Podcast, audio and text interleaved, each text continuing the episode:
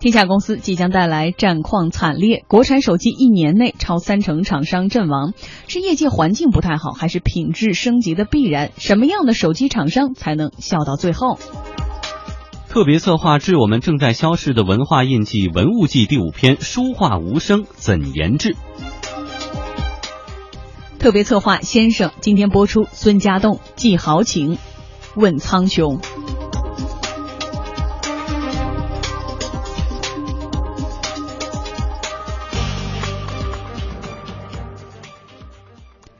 本时段我们首先关注的话题是，国产手机一年内超过三成厂商阵亡了。国产手机的品牌啊层出不穷，除了大家特别熟悉的哈，像华为啊、OPPO 啊、vivo、小米这样的大品牌，还有一些呢新兴的小品牌。今年的 MWC 上海移动大会给我们提供了一个观察手机厂商生存状况的好机会。本周三备受关行业关注的二零一六 WMWC 上海移动大会正式开幕。作为移动终端领域的一场全球范围内的盛会，这次大会呢备备受手机厂商的关注，主流企业都到场参展了。在现场有华为、OPPO、金立等销量可观的手机厂商，另外像小米啊、乐视啊、LG 等等企业不仅参展，还是赞助商呢。但是啊，和往年相比呢，不少的手机厂商啊缺席了今年的展会，其中呢很多是因为经营不善而退出市场的。根据中国信息通信研究院高级工程师彭真介绍说啊，二零一四年中国手机厂商有四百四十五家，二零一五年只剩下三百零九家，一年就减少了一百三十六家。大致计算了一下呢，有三成以上的手机厂商这一年当中折戟沉沙退出市场。在这当中，有曾创造了众筹神话的大可乐手机，也有品牌价值曾一度高达七十亿元的夏新手机。激烈的竞争是大量手机厂商退出的直接原因。从数据当中，我们可以很明显的看到这一点。今年一到三月，在中国市场上市的智能手机新机型高达二百七十四款，而二零一三年中国市场上市的智能手机新机型为两千二百八十八款，平均每天有六款新机型上市。这也难怪三六零创始人周鸿祎说：“智能手机行业不是红海啊，而是血海。”那么要想生存下来，手机厂商需要找准什么样的定位呢？在二零一六年 MWC 上海移动大会上，三六零手机发布了今年的新品。今天下午，三六零手机总裁祝方浩接受了经济之声的独家专访。他说，三六零手机的新品就是要找准用户的痛点。三六零的手机的话呢，我们今年三月底的话发布了 F 四，同时宣布就是三菱手机的品牌。三菱手机品牌的话呢，是包括 F、N、Q 三个大产品系列。这些三个系列的话呢，是为了满足不同人群的一些需求，做了一些整个的定位的设计。F 对应的是舒适，N 呢是畅快，Q 的话呢就是科技。三个系列的话都搭载了三六 OS 的操作系统。那么三六 OS 的话呢，呃，我们前面一直宣传是它具备是安全、轻快、省电这三个特性，那么也都是解决用户的关键的痛点。祝方浩说，手机厂商要在市场上找到立足点，就要发挥自己的特长。对于三六零来说，注重安全是三六零独特的优势。作为三六零，为什么我们叫三六零手机呢？因为三六零本身公司的在安全方面是一直在持续的去积累，所以说三六零手机的话，首先是它是要继承安全这个品牌基因的，这也是我们的在跟其他的手机品牌在定位方面的一个最重要的一个差异化点。那么这个安全的话呢，不仅仅是包括呃上网的安全，还包括它的财产的安全，包括它个人隐私的安全，甚至还有一些是防骚扰的安全，整个是全方位的在人们生活方方面面去保护人们的安全。首先，我们定位方面跟其他手机也是一个非常明确的这个区别的。另外，这里面操作系统三六 OS 也是基于三六零在软件产品这方面长达十几年的沉淀。所以说，我们三六 OS 这个安全和轻快、省电这几个点的话呢，也是我们的一个主打的卖点，实际上就是我们最重要的差异化的一个卖点。在本届二零一六。MWC 上海移动大会上，同为国产手机品牌的华为和中国移动等合作伙伴呢，共同展示了一系列的 4.5G 技术领域的商用产品解决方案。OPPO 推出的产品依然对手机的拍摄非常的重视，尤其是美颜自拍。嗯，其实我们说到现在手机行业出现的这样的集中也好哈，去泡沫也好，就是因为之前太容易了。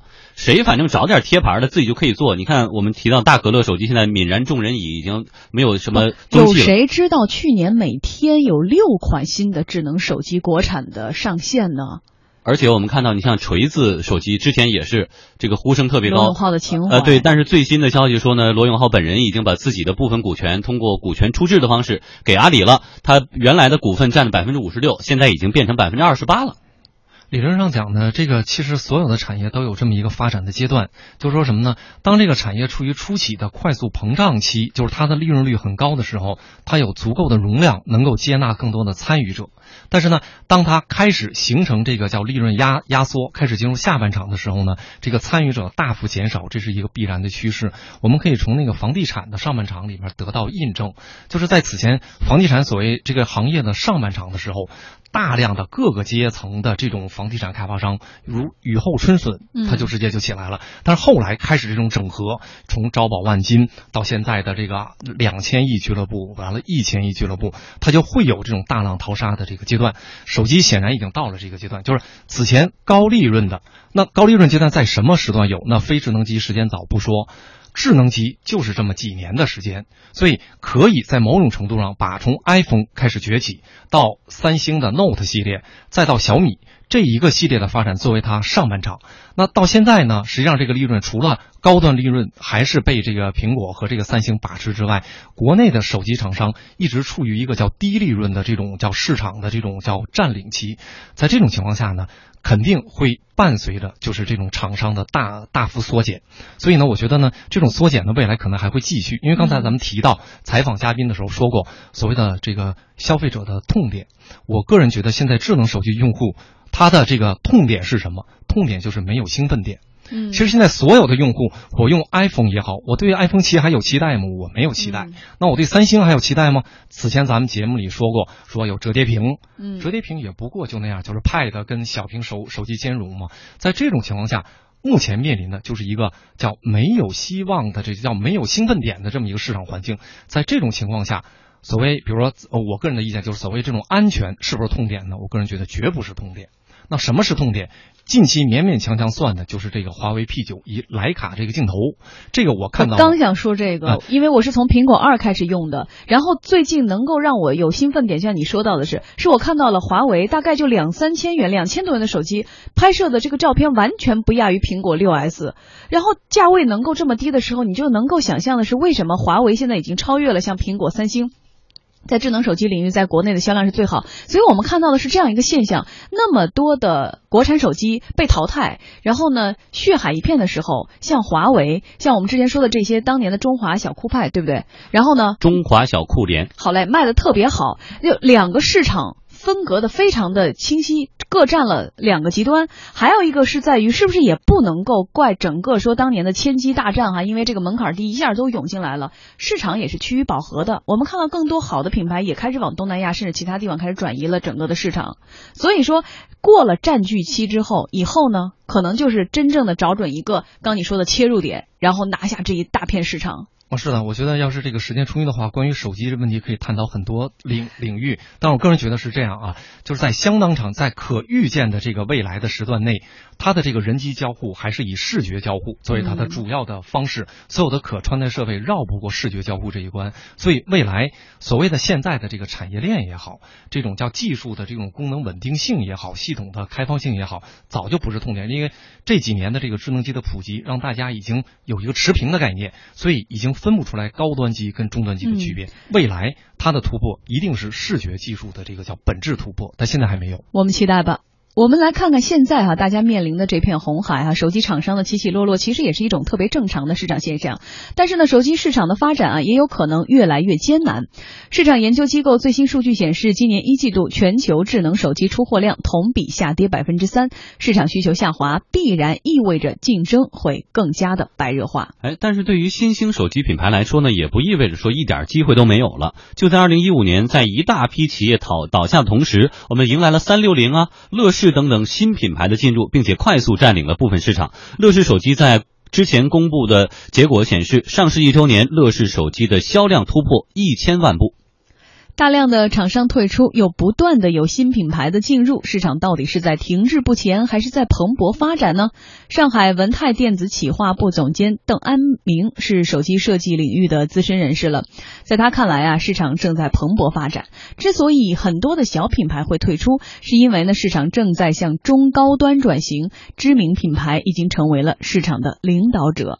中国的手机品牌这两年在大幅的消减，并不是说环境越来越恶劣，而恰恰说明市场是在蓬勃发展。大家可以看到，被淘汰的一些品牌，基本上都是一些中小的品牌，并且没有什么特色的品牌。相反的，我们大批的中国的品牌已经成长起来了，特别是中高端品牌，比如华为、联想、小米、魅族，已经被中国的消费者认可。原来中国消费者都高端手机、中高端都买海外品牌，现在都是买国产品牌。而相应的，苹果和三星的销量大幅下滑，而一些中小的没有特色的品牌都消失了。我说这是非常明显的一个趋势，就是市场在集中化，然后精品化，就让百分之八十、百分之甚至百分之九十的份额被前十大手机品牌掌握了。而这前十大品牌都是非常有特点、有卖点的品牌，并且这前十大品牌里面，中国品牌的这个份额在直线的上升，这是非常明显的一个趋势。嗯，那么现在有一个很实际的问题，对于新老手机厂商来说，如何说服消费者买我的牌子啊，别买别的牌子？到底靠什么来说服对方？邓安明认为呢，找到市场痛点只是第一步，接下来你的质量、你的供应链等等环节做到位了吗？恐怕还得再研究。首先，你这个特点，也就是说卖点，或者是消费者的痛点，你找到以后呢，这只是打动消费者的第一步。持续的获得消费者的认可，这需要具备几个条件：第一个，质量。第二就是供应链的管控能力，还有就是交互的问题。手机它有涉及到几百个元件，任何一个元件在供应过程中出现紧缺或者是价格波动，都可能影响产品最终上市的这个时间。还有一个就是产能的保障能力，这几方面是是非常关键的。除了产品的卖点以外，这几方面都需要特别的注意。市场当中，什么样的手机品牌才能笑到最后呢？成为市场的真正主导者。北京三 G 产业联盟副理事长向立刚说：“笑到最后的手机厂商必然具备三种优势，就是产品、渠道和品牌。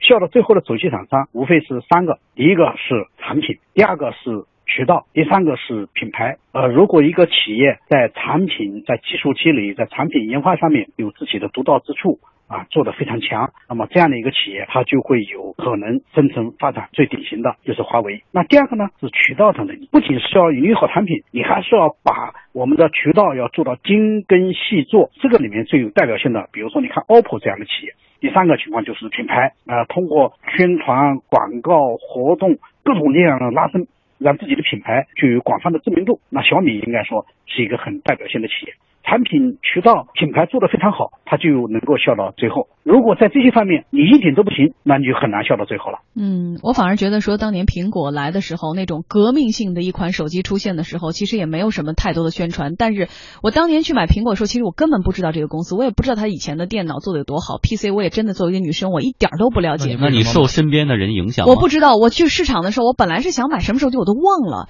我看到苹果二的时候，我都震撼了。我说哦，手机是这样的，我当即就买了苹果二。那时候还挺贵的感觉，但是后来到苹果三、苹果四。后来很多人都在说，那时候苹果的出现，它是一种革命性的产品，一个键一个 Home 键，然后整个的一个就是一个大屏。呃，我我想说的是什么？就是一个探讨哈，就是现在大家手机选什么都一样，是因为你们同质化太严重了，甚至于拿着你都不要看品牌，你都不知道谁和谁是不一样，都一样。